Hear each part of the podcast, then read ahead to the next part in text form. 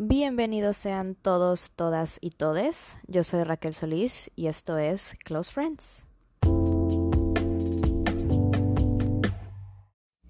Hola a todos, ¿cómo se encuentran todos el día de hoy? Mi nombre es Raquel Solís, por si no lo sabían. Tengo 18 años y digo pendejadas en internet.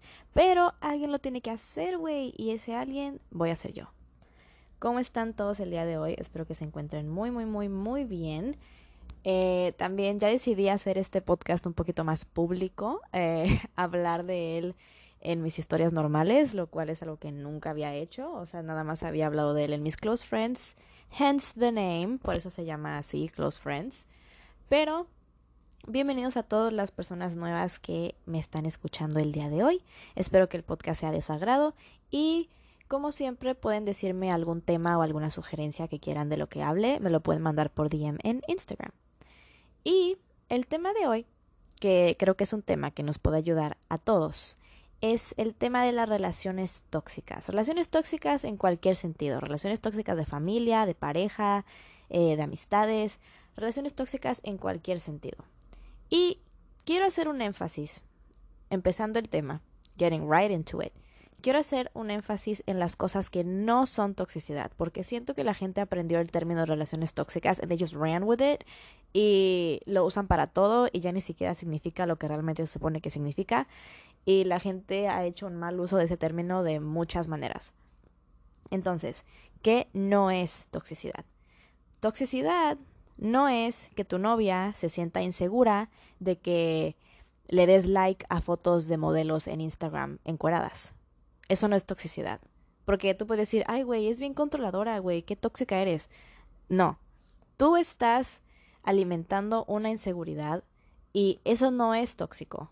Que tu pareja o que la persona con la que estés, ya sea tu familiar o lo que sea, que te expresen sus inseguridades, no es una, no es toxicidad, no es ser tóxico. Si te están teniendo la confianza suficiente para expresarte que se sienten inseguros sobre algo en específico, no tendría por qué ser tóxico. También querer que tus límites sean respetados y querer que las personas respeten tus propios límites no es toxicidad. El hacerte respetar y darte a respetar con otras personas no es toxicidad. Depende de mucho de la manera en la que lo, hagas, pero el querer que tus límites sean respetados y el querer que tu voz sea escuchada no es toxicidad. Decir tu opinión y externar tu, tu inconformidad con la relación en la que estés no es toxicidad que tu mejor que tu novia o tu novio se moleste porque tú le pones más atención a otras personas o personas que esa persona sabe, que tu pareja sabe que a lo mejor la persona a la que le das más atención que a ella o a él es alguien que te pretende, es alguien que quiere estar contigo y que a tu pareja le cause una cierta inseguridad, eso no es toxicidad. Que tu pareja quiera pasar tiempo contigo y que tu pareja quiera es que estés ahí para ella, no es toxicidad. Y es, digo esto porque muchos hombres, siento en específico, muchas personas que terminan una relación, dicen, ay, güey, mi ex estaba loca. Y les dices, ¿por qué tu ex estaba loca? Porque se ponía celosa de que salía con morras que ella no conocía y de que llegaba súper tarde y me ponía bien pedo. Güey, eso no es toxicidad.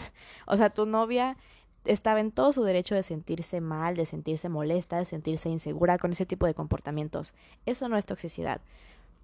Como dije antes, el querer que tus límites y el querer un cierto respeto hacia ti como persona no es toxicidad y no tendría por qué ser considerado así. Y es importante hacer esa distinción porque, como dije, mucha gente ha usado el término toxicidad o una relación tóxica de una forma tan vaga y de una forma que realmente no ese término no aplica en esa situación y eso pasa muchísimo.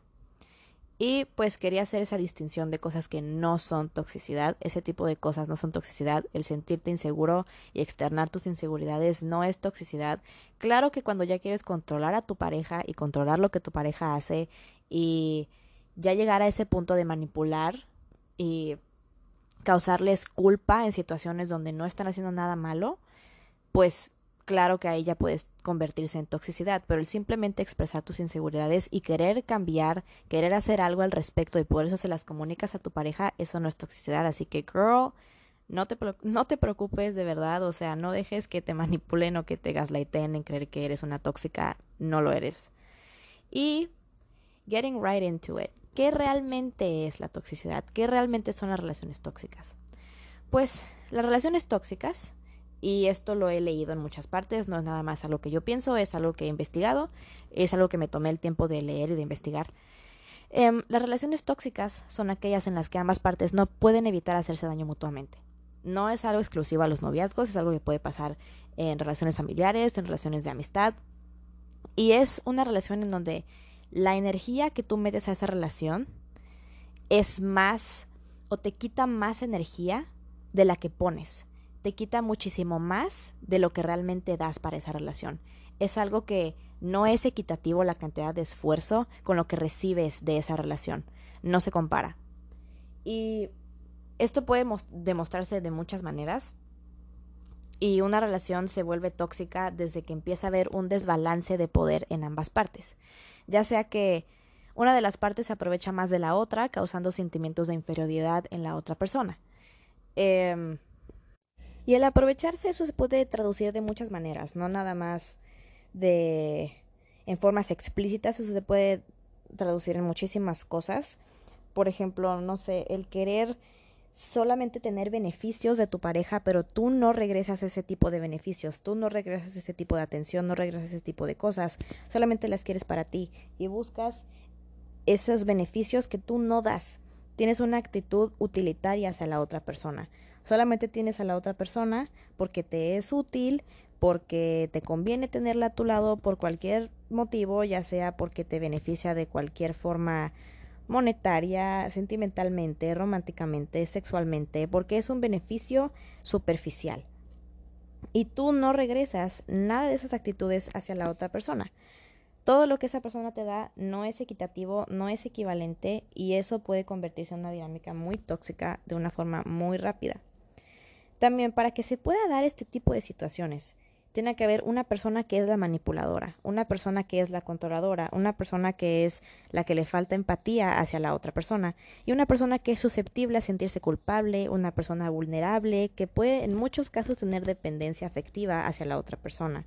Empiezas a normalizar esos tratos abusivos, empiezas a normalizar esos tratos tóxicos porque tú mismo sientes esa dependencia afectiva hacia la otra persona y esas manipulaciones que te da la otra persona o que intenta la otra persona contigo empiezan a funcionar. Y eso puede ser que te dicen, es que tú sin mí no eres nada, tú sin mí no vas a poder, yo, tú me necesitas y tú me necesitas y tú jamás podrás sobresalir sin mí.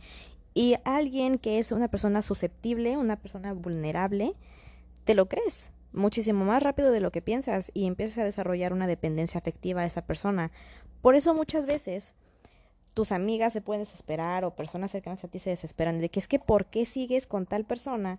¿Por qué sigues en esa situación si tú sabes que te hace daño? Tú sabes que no es bueno para ti, tú sabes que esa persona te manipula, tú lo sabes, ¿por qué sigues ahí? Y es eso, no es algo consciente, es algo que ya no está bajo tu control, es una dependencia afectiva en el sentido que dices, es que realmente si yo no estoy así, si yo no estoy en, este, esta situación, ¿quién soy yo realmente? Te despegas completamente de lo que eres tú, olvidas completamente tu esencia porque la empiezas a adaptar para que la otra persona no te vaya a molestar, para que la otra persona no te vaya a, a menospreciar o a denigrar por cómo eres tú, entonces empiezas a adaptarte hacia la otra persona de todas las maneras posibles. Y ya no queda nada de ti tu esencia está completamente, it's gone, ya no hay nada de rastros de ti. Entonces ahí se forma esa dependencia afectiva que dices, es que yo sin esta persona, ¿quién soy? Si yo no estoy sufriendo en esta relación, si yo no estoy dándole todo a esta persona, ¿de qué voy a quejarme? ¿Cómo voy a sufrir después? ¿Quién voy a ser realmente? Porque te acostumbras a ese tipo de tratos, te acostumbras a no ser feliz, te acostumbras a siempre estar en estrés emocional, a siempre estar preocupado o estresado por cómo va a reaccionar la otra persona, qué te va a decir la otra persona. Es algo a lo que te acostumbras, porque empiezas también, tú como víctima en esa situación, empiezas a desarrollar una cierta cantidad de empatía hacia la otra persona y empiezas a excusar sus actitudes. Empiezas a decir, bueno, es que sí, me trata así, me dice así, pero pues es que también tiene problemas él en su casa, también tiene problemas ella con su mamá, tiene problemas de autoestima y pues no es su culpa, o sea, ha vivido cosas difíciles y pues yo estoy aquí para ayudar. Sí, ok, hay una razón por, por su comportamiento, pero eso no debería ser una excusa. Ya hay una razón por la que esa persona se comporta así. Ok, ahora arréglalo. No solamente, no porque haya una razón por la que una persona se comporte de una manera significa que es aceptable. No pasa como una excusa. Como quiera se tiene que arreglar. Y más se te está afectando a ti e inevitablemente a la otra persona. Porque la otra persona que es, que es manipuladora y que siente la necesidad de manipular a la otra persona, también hay muchos vacíos ahí que se deben tratar y que son causas es algo para preocuparse. Y las dinámicas que se pueden dar en ese tipo de relaciones es, como dije, el menosprecio y la degradación hacia la otra persona. ¿A qué me refiero con esto?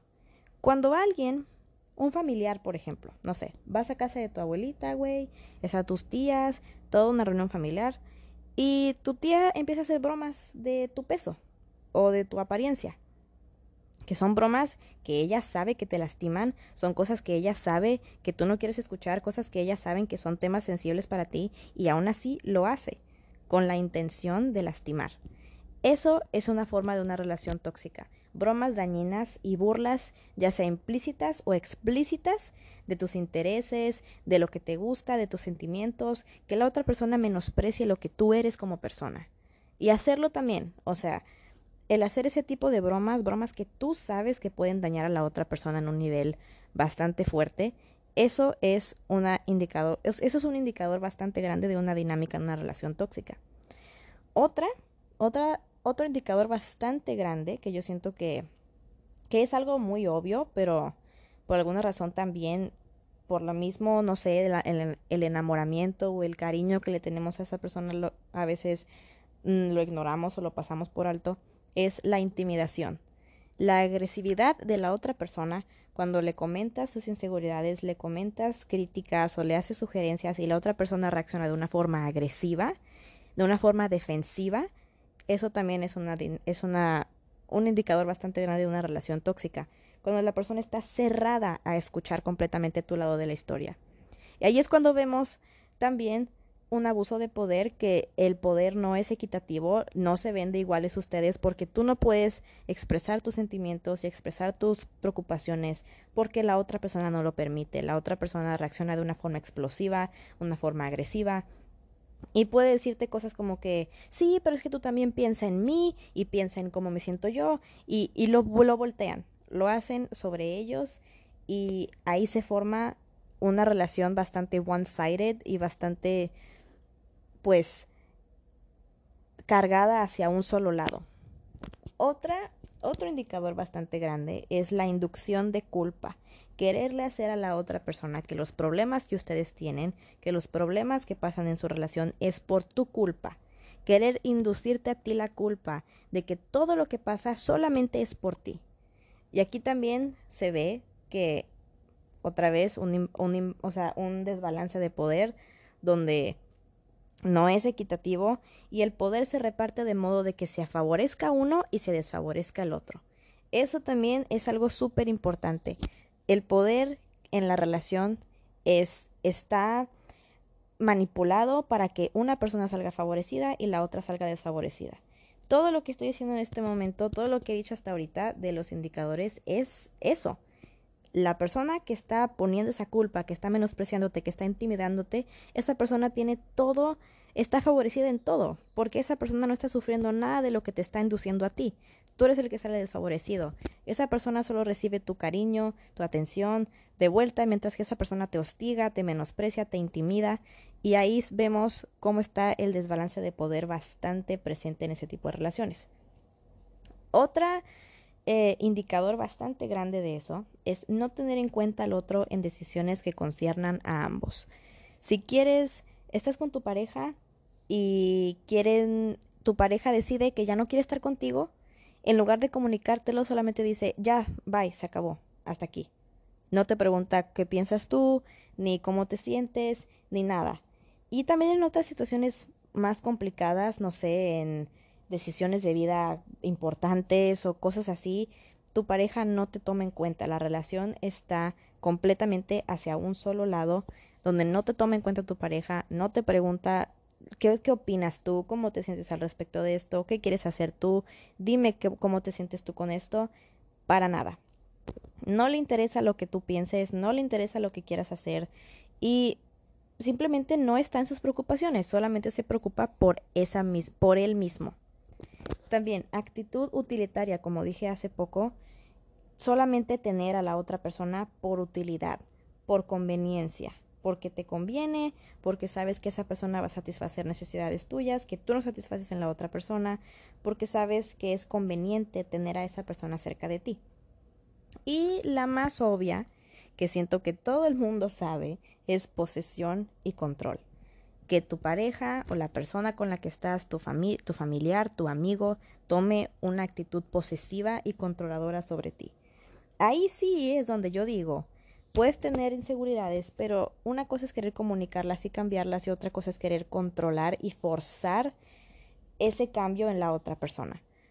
Aquí entra de nuevo el ejemplo de la novia celosa, ¿no? Cuando tu novia se pone celosa de alguien, un, algo bastante sano que ella podría hacer o algo, una dinámica sana que podría hacer es que ella te lo comunique, ustedes lo hablan, llegan a un acuerdo y ahí queda, ¿no? Algo donde se podría tornar tóxico el asunto es que ella se siente celosa de alguien, ella puede agarrar tu celular, bloquear a esa persona de tus redes sociales sin preguntarte a ti, y hacerse de las suyas. Ella tomar las cartas en el asunto sin hablarlo contigo, sin preguntarte, sin consultarte de antemano. Ella lo hace porque ella se siente mal y ella tiene que hacerlo, resolverlo por su, por su, por su propia cuenta. Aquí también es lo mismo, donde no tener en cuenta al otro en decisiones que conciernen a ambos y posesión y control. Eso debió ella haberlo hablado contigo y ustedes debieron haber llegado a un acuerdo. No está bien que tu pareja revise tu celular, no está bien que se metan a tus redes sociales y hagan lo que se les dé la gana, de seguir a gente, dejar de seguir gente, bloquear a otras personas, querer alejarte de tus amigos, de tus, de tus familiares. Eso también es una conducta bastante, bastante tóxica, el querer controlar tu círculo cercano y tu red de apoyo, querer alejarte de los que te quieren. Porque al hacer eso, al alejarte de tu círculo cercano, al slowly but surely alejarte de tu familia, alejarte de tus amigos y poco a poco hacerte más y más y más retraído de tu círculo cercano. Es también una táctica para poder inducir esa dependencia emocional, porque van a ser literalmente que ya no tengas a nadie más para que tú solamente dependas de ellos el que siempre quieran estar contigo, que no te dejen salir con nadie más, que si sales con alguien más, ellos tienen que estar ahí, es una forma de hacerte a ti dependiente de ellos. Alejarte de tu círculo de apoyo y alejarte de tu red de apoyo para que cuando quieras salir, ahora sí realmente no tengas con quién acudir o con quién pedir ayuda para poder salir. Esa también es una red flag bastante, bastante grande y algo eh, con lo que tienen que tener mucho cuidado y algo con lo que tienen que pues realmente cuidarse de eso. Em, porque es algo que realmente puede dañarte en, de formas casi que irreversibles. O sea, porque yo viví muchas, bueno, una que otra relación así, no eran relaciones de pareja, eran amistades, de hecho. Y tuve una amistad donde esa persona no me dejaba pasar tiempo con ninguna otra persona que no fuera esa persona. Tenía que pasar todo mi tiempo con él y no podía salir con nadie más. Y si yo quería salir con alguien más, él tenía que estar ahí y se invitaba solo. Yo no podía pasar tiempo con nadie más, ni con mi familia, ni con mis amigos, ni con nadie más. Y después me empezó a echar la culpa a mí por hacerme dependiente de él por desarrollar esa dependencia afectiva, porque ya no podía contar con nadie más, porque ya no estaba cerca de nadie más. La única persona con la que yo pasaba todo mi tiempo era con él. Entonces desarrollé esa dependencia afectiva súper fuerte y después él me empezó a echar la culpa, que yo era muy dependiente, que no lo dejaba respirar, que lo sofocaba. Básicamente esa inducción de culpa de la que ya había hablado, que algo que él ocasionó, ahora echándome la culpa a mí por reaccionar y porque funcionó. También hacía muchas bromas sobre cosas con las que yo estaba batallando mucho en ese momento, como no sé, desórdenes alimenticios, me hacía recaer muchísimo porque él también estaba en una en una situación emocional muy muy mal y como yo empecé a ponerme mejor, como yo sí empecé a, a sobresalir, él empezó a jalarme con él empezó a jalarme con él y que yo no quisiera sobresalir porque teníamos que estar los dos igual de mal, porque él no podía soportar que yo estuviera bien y que él no. Eso también, o sea, que no se alegren de tus logros y que hasta te jalen con ellos para que estés igual de mal que ellos porque tienen que estar juntos en eso y tú no puedes estar mejor que ellos, o sea, eso también es algo bastante alarmante que yo me tardé mucho en ver ese tipo de cosas, eran muchísimas cosas, o sea, que él nunca me preguntaba cosas de que cuando quería tomar una decisión en nuestra relación, nunca me preguntaba y me dijo explícitamente, no te pregunto porque no me interesa cómo te sientes. No te pregunto porque no me importa si te afecta o no te afecta. Yo voy a hacer lo que yo quiera. Me lo dijo de esa forma explícitamente. O sea, no tenerme en cuenta las decisiones que nos concernían a ambos. Bye. O sea, no importaba. También me tenía ahí con él porque yo satisfacía muchas necesidades emocionales que él tenía en ese momento y yo nunca las recibía de vuelta. No sé, si él quería un abrazo o algún apapacho o así, yo le decía, bueno, puedes hacer lo mismo por mí. No lo hacía. Solamente yo lo hacía por él. Era esa actitud utilitaria hacia mí de solamente usarme para sus necesidades emocionales y ya está. Él nunca regresaba el mismo tipo de afecto hacia mí. Y yo en ese momento era una persona muy susceptible a la culpabilidad, bastante maleable, bastante manipulable, bastante vulnerable. Y él es una persona que se le da muy bien manipular a las demás personas, es súper manipulativo, súper controlador. Y pues esa situación se dio para una relación tóxica perfecta, una relación abusiva perfecta. Y estuve en esa relación, en con esa amistad, yo creo que como casi dos años o sea, fue bastante tiempo y se me hizo muy difícil salir de ahí. Una, porque me sentía ya muy aislada de mis otras amistades, porque él me había aislado completamente de las demás personas. Y dos, porque yo todavía sentía mucho cariño hacia él. Y yo lo que hacía era excusarlo a él. Decir, bueno, sí, me trata así, o me dice tal cosa, o hace bromas sobre mi apariencia, cosas que me duelen, me dice cosas a propósito para hacerme sentir mal, que eso también me lo dijo una vez, que las cosas que él me decía eran específicamente porque él sabía que me hacía sentir mal o sea, lo tenía todo ahí, güey, enfrente de la mesa, pero aún así hice muchas excusas por él y lo excusé demasiado diciendo, bueno, pues es que él tiene problemas con su familia y él tiene problemas con él mismo y shara, shara, shara. Pero eso no es una justificación suficiente y no debería ser una justificación, punto, para que alguien te trate de esa forma. Y eso fue algo en lo que yo tuve que trabajar, en realmente soltarme de eso y poder dejarlo todo atrás. Que me lleva a mi siguiente punto, que es cómo salir de esto, cómo salir de este tipo de situaciones. Lo que yo hice, y pues es algo que me permitió mi situación, es algo que pude hacer, yo sé que no es algo que todos pueden hacer, y es algo que también hice con eh, relaciones bastante tóxicas de familia, es cortar comunicación con esa persona si es posible. Yo sé que no todos los casos es posible, como, no sé, un compañero de trabajo, o si, es, si vives con esa persona, por ejemplo, tus papás o tus hermanos, o algún compañero de clases. Yo sé que tal vez no sea posible en todos los casos, pero en mi caso sí se pudo hacer, en mi caso sí pude hacerlo porque con ese amigo, eh, ya cuando te dejé de hablar con él, fue que terminamos el año escolar y ya no me volvió a tocar con él en el salón, entonces para mí fue posible dejar de hablarle y también con este familiar con el que tuve una relación bastante tóxica, igual que yo le decía mis mis inseguridades o las cosas que me molestaban y esa persona solo reaccionaba de una forma agresiva, defensiva, sin escuchar lo que yo decía, igual que mi amigo, cada vez que les comentaba mis problemas o algo que me molestara de esa relación, reaccionaban de una forma bastante defensiva, de una forma muy agresiva y eso también es para pues insertar eh, em, miedo en ti y lograr intimidarte para que ellos puedan controlar la forma en la que tú em, reaccionas a las situaciones que viven juntos. Y pues con esas personas yo pude hacer eso de cortar comunicación porque no las tenía cerca de mí, pero pues yo sé que ese no es el caso para todos. Eh, otra forma que te puede, o algo que puedes hacer que te puede ayudar a sobresalir esto más rápido o más fácil, es hablarlo con tus amigos y tu familia.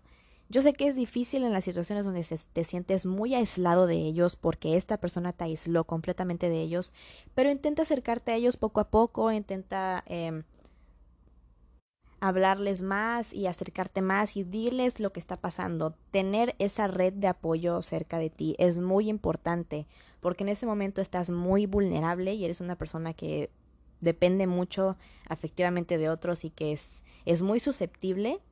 Entonces en ese momento necesitas todo el apoyo que puedas conseguir. Que tus amigos, que tu familia te alienten a salir de esa situación y que te ayuden en lo posible de salir de esa situación. También dejar de normalizar las, actitudes de la otra persona, que es algo que dije que yo hacía mucho, era normalizar las actitudes de, este, de estas personas hacia mí. Yo las excusaba, eh, las, eh, las dejaba pasar y lo hacía, pretendía como que era algo normal, cuando realmente no lo era en lo absoluto, pero me sentía mal por ellos y sentía, bueno, es que tal vez no es su culpa, o sea, pasaron esto y esto pasó en sus vidas. Sí, como dije antes, hay una razón por el comportamiento de la persona, pero una razón no es una justificación. Tiene que haber por lo menos un intento de esa persona de intentar solucionarlo, porque el que sepas de dónde vienen tus problemas no hace que sean aceptables, no hace que te demos un free pass nada más porque sabes por qué eres así de ojete. No, tienes que intentar arreglarlo. No es una excusa, no es una justificación, tienes que intentar arreglarlo y hay que dejar de justificar y de normalizar las actitudes violentas hacia nosotros, solo porque te sientes mal por la otra persona. You have to be selfish in this situation, ¿ok? Tienes que pensar en ti mismo por una vez en tu vida y realmente darte ese valor de que, ok, pero yo también he vivido cosas y yo no me porto así de gente con los demás. Yo también he vivido cosas y yo no manipulo a los demás. Tienes que realmente ponerte en ese plan de yo también he pasado cosas y no estoy así como tú. Otra cosa es no dejes que tu cariño te ciegue y no te aferres a la nostalgia. Que eso era algo que yo hacía mucho. Decía, es que todas las cosas bonitas que pasamos y todos los buenos recuerdos voy a tirar hacia la basura. No, no estoy tirando nada a la basura. Esa ya no es la realidad de la situación. Esa ya no es la realidad de la relación. Esas cosas son recuerdos, son momentos padres porque ya pasaron, eso ya no es la realidad, ya no estás en ese momento, ya no es así. Y es algo que tienes que, que aprender a aceptar.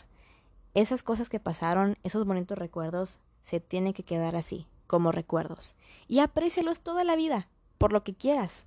Aprécialos, aférrate a ello y realmente, pues, aprecia todo lo que vivieron juntos y o sea, velo como fue, un recuerdo, una bonita experiencia y ya está.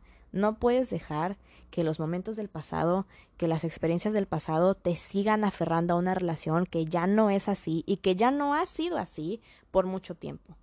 Tienes que aprender a diferenciar entre nostalgia y realmente decir, bueno, sigue valiendo la pena estar aquí. Porque si te lo estás planteando tanto, si realmente te estás planteando tanto el dejar a una persona, es que ya no vale la pena. Girl, I'm sorry to tell you this. Bestie, I'm afraid to tell you this. Pero ya no vale la pena. Si te lo estás planteando tanto y te estás preguntando tanto, ya no vale la pena. Y no dejes que tu cariño hacia esa persona te ciegue a ti de hacer una decisión por tu propio bien, por tu propia sanidad, por tu propia salud. ninguna cantidad de amor ajeno se va a comparar con tener amor propio. Ni una. Entonces realmente no dejes que tu cariño hacia la otra persona te ciegue. Porque también, si amas tanto a la otra persona, si tanto la quieres, tienes que dejarlos ir. Porque tú tampoco los estás dejando avanzar, tú tampoco los estás dejando crecer, tampoco los estás... no les estás haciendo ningún bien. Al contrario, estás pues alimentando ese comportamiento, esa actitud manipuladora, esa actitud de víctima, esa actitud dañina, la estás alimentando y la estás eh, promoviendo al aceptarlo. Y si realmente quieres tanto a esa persona, tienes que dejarlo ir y tienes que irte de esa situación por tu bien y por el bien de la otra persona. También sirve mucho pedir ayuda profesional, ya sea algún psicólogo, algún terapeuta. Yo sé que no es posibilidad de todos y yo sé que no es algo fácil de hacer, pero es algo que me ayudó mucho a mí. Yo fui a terapia y hablé de esto en terapia. No era la razón principal por la que fui a terapia, pero fue algo bastante, pues un tema recurrente en terapia y me ayudó muchísimo. Entonces, realmente te lo recomendaría si está dentro de tus posibilidades y es algo que tú puedes hacer, te recomendaría que pidieras ayuda profesional de cualquier manera en la que puedas, ya sea en tu escuela, en tu trabajo, en particularmente con algún número de algún psicólogo o lo que sea es algo que te ayudaría. Mm, también, yo sé que a mucha gente se le va a ocurrir la idea de terapia de pareja. Podrías intentarlo, pero si ya es una causa perdida, just leave.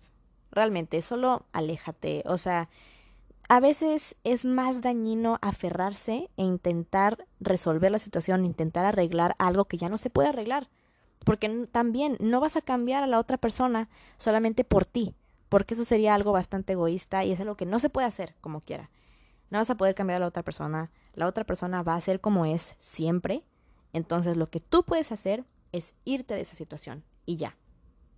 Y toma la decisión de irte y aférrate a esa decisión. No mires atrás. No te arrepientas, güey. No lo pienses dos veces. Girl, just do it. Just leave. No lo pienses dos veces. No lo sobrepienses. Solo hazlo. Y aférrate a ello tú dices, yo me quiero ir, me necesito ir y lo haré. Y no, nada me va a tener, no se me va a ablandar el corazón, güey, no empieces con tus mamadas, no se te va a ablandar el corazón, tienes que irte de esa situación, porque es lo mejor para ti y inevitablemente lo mejor para la otra persona. Aunque no lo hagas por ellos, también les vas a hacer un bien a ellos salirte tú de esa situación. Yo sé que esto no es algo fácil, estar en una relación tóxica es algo tan Em, dañino y es algo que te drena completamente de energía y es algo que realmente te deja em, desde ceros. O sea, es bastante difícil em, regresar de esa situación, pero como, como siempre digo, no es imposible. Y con una buena red de apoyo y con las suficientes ganas, todo se puede. No estás sola, no estás solo. Puedes salir de esa situación, ya sea con una pareja, un amigo, un familiar. No tengas miedo de hablar, no tengas miedo de decir tus inseguridades o tus molestias. No tengas miedo realmente. Siempre va a haber alguien que te apoye en esa situación y espero que lo tengas bastante consciente. Y en la marca de 32 minutos cierro este podcast y espero que les haya hecho de mucha ayuda, espero que les haya servido todo lo que les he dicho. Recuerden, no están solos, siempre hay una forma, siempre hay una solución y pueden contar conmigo para lo que sea también. Todos los que están escuchando este podcast, que quieran un poquito de consejos más personalizados a su situación. Em, recuerden también un poquito de disclaimer, no soy profesional, no soy psicóloga, todo lo que digo lo digo desde mi propia experiencia y de em, pues el research que hago yo independientemente. Procuro y me aseguro de hacer research en páginas em, acreditadas, páginas serias como si fuera una investigación de la escuela, güey. Yo, pdfs, güey, .gov, ya saben. o sea, pero sí. Si quieren consejos un poco más personalizados a su propia situación, no, pueden, no duden en hablarme realmente. Y espero que les haya gustado este episodio. Ya saben, si tienen alguna sugerencia de algún tema o de algo que quieran de lo que hable, pueden mandármelo a mis DMs en Instagram. Y espero que tengan una bonita tarde y los veo en la próxima. Chao.